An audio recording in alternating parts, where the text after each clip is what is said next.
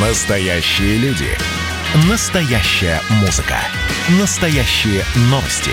Радио «Комсомольская правда». Радио про настоящее. 97,2 FM. эм. Россия и Беларусь. Время и лица.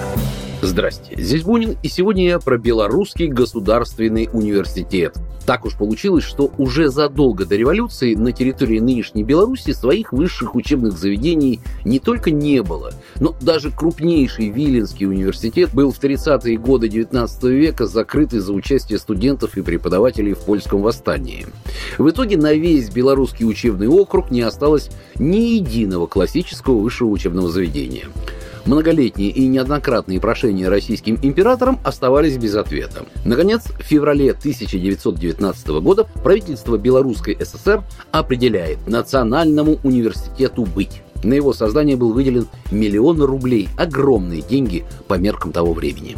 В итоге 30 октября 1921 года в Минске распахивают двери пять факультетов Белорусского государственного университета. Сельскохозяйственный, физико-математический, медицинский, общественных наук и рабочий факультет.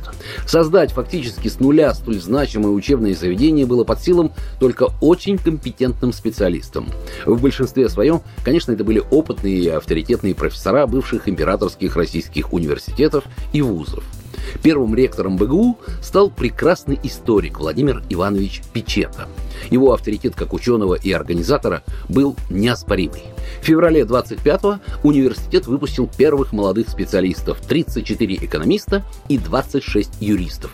А спустя уже два года при БГУ открылась аспирантура.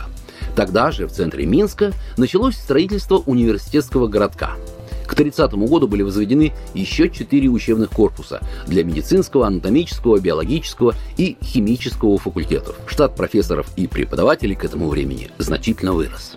За первые 10 лет своего существования БГУ стал базой для создания в республике 12 вузов и ряда НИИ – Кроме того, университет оказал всемирную помощь в создании в Минске Государственной библиотеки и Института белорусской культуры, преобразованного в октябре 28-го в Академию наук. Сегодня в БГУ функционируют 27 факультетов, учебных институтов и образовательных учреждений, 180 кафедр, а также десятки лабораторий и научных центров. Выпускники и работники БГУ разрабатывают лекарства от рака, работают над созданием спутников и сотрудничают с ЦЕРНом, тем самым центром, в котором работает Большой андронный коллайдер. Занимающий сегодня первое место среди всех белорусских вузов в международных рейтингах и опережающий многие зарубежные университеты, Белорусский государственный университет гордится своими выпускниками, имена которых знает весь мир. Программа произведена по заказу телерадиовещательной организации Союзного государства.